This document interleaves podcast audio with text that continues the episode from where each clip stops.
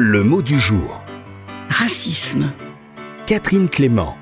Jusqu'à la découverte de la Shoah, le mot race était innocent. Les plus grands savants, les plus grands personnages politiques l'employaient sans méfiance.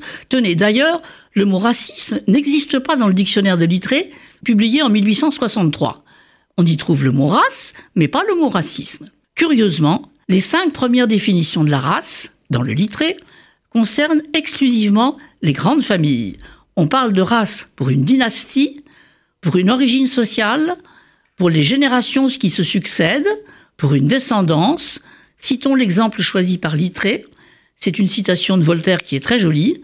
J'aimerais autant dire que les éléphants ont fait l'amour à des puces et en ont eu de la race. Entendez, en ont eu des rejetons, de puces et d'éléphants bien sûr. À la sixième définition du mot race dans le Littré, pointe le bout de l'oreille qui sera le racisme de Hitler. Alors je lis cette définition, c'est la cinquième. Terme de zoologie. Réunion d'individus appartenant à la même espèce, se dit aussi des hommes. Suivent les exemples race germanique, race caucasienne, race juive, race nègre, race de chien, race de cheval, race galine, race porcine et race de jésuite.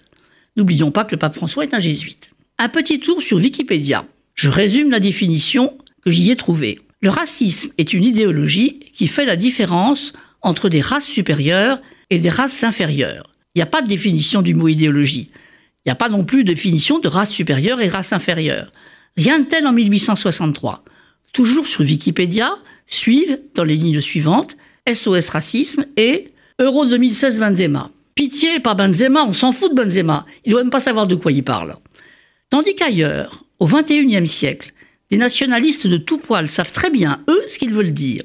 La race des individus de la même espèce, c'est celle de l'étranger, c'est celle de l'émigré, c'est celle du migrant, voilà. L'étranger peut être arabe, turc, syrien, irakien, afghan, il arrive par bateau, il voyage en masse, le racisme en Europe s'attaque à lui, et parfois il ajoute que l'étranger est musulman. Ah non, par exemple, pas du tout. L'islam est une religion universaliste qui, comme le christianisme, est destinée à rassembler tous les êtres humains. L'islam est donc une religion qu'on appelle prosélyte et qui cherche à convertir. Alors il ne faut pas confondre.